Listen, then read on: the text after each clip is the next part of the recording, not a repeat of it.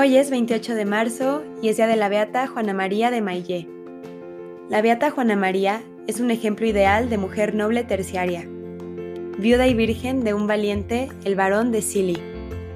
En la penitencia y en la caridad, pasó su larga vida desenvolviendo una acción religiosa y patriótica en la corte de Carlos VI y entre los grandes de Francia para salvar la nación de las luchas civiles y de los ingleses. El deseo de la vocación evangélica la impulsó al apostolado y a la penitencia solitaria por los caminos de una despojada pobreza. Juana María de Maillé nació el 14 de abril de 1331 en el castillo de La Roche, en la diócesis de Tours. Tuvo la primera visión de la Virgen María y del Niño Jesús en 1342 y se consagró a honrar la pasión de Cristo.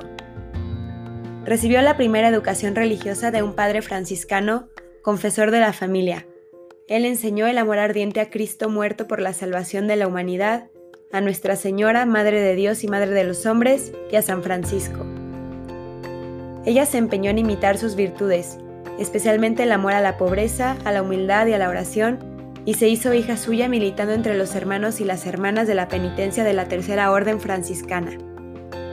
Su tutora en 1347 decidió casarla con Roberto de Sili, los dos jóvenes esposos decidieron de común acuerdo conservar la castidad y se dedicaron a socorrer a los desventurados durante la gran epidemia de peste negra ocurrida de 1346 a 1353. Roberto, capturado por los ingleses y rescatado a precio de su fortuna, murió en 1362. Juana María, como en otro tiempo Santa Isabel de Hungría, fue expulsada brutalmente por la familia de Silly, ella perdonó generosamente a cuantos le habían procurado tanto dolor y bendijo a Dios en el momento de la prueba. Se retiró a Tours para dedicarse a la oración y a las buenas obras. Hizo voto de perpetua castidad en las manos del arzobispo de Tours y entró en el hospicio de los enfermos, decidida a llevar una vida sacrificada por el bien de los hermanos pobres, enfermos y necesitados, como hacían los primeros terciarios franciscanos. Perseguida por la malevolencia de los que la rodeaban, se retiró a una ermita donde llevó vida contemplativa. Obligada por las condiciones de salud a regresar a Tours en 1386, se fue a vivir junto al convento de los franciscanos y se puso bajo la dirección del padre Martín de Bois Gaultier.